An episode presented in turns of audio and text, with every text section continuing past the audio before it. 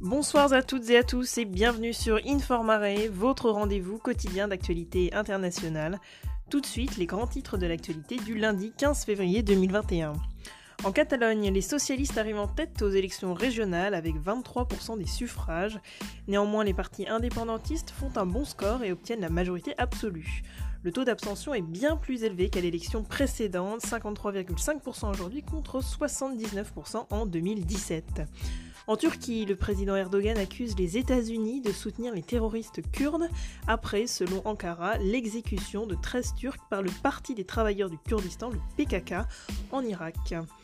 La Nigérienne Gozi Okonjo Iweala, excusez-moi, je déforme son nom, est devenue aujourd'hui la première femme directrice générale de l'OMC. L'économiste de 66 ans est la première femme à la tête de l'institution et la première dirigeante originaire d'Afrique.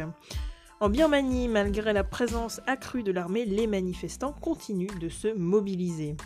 En Allemagne, enfin, le pays a décidé de fermer ses frontières terrestres pour limiter la diffusion des variants du Covid-19. C'était les grands titres de l'actualité internationale du euh, lundi 15 février 2021. On se retrouve demain pour un nouveau bulletin sur Informare.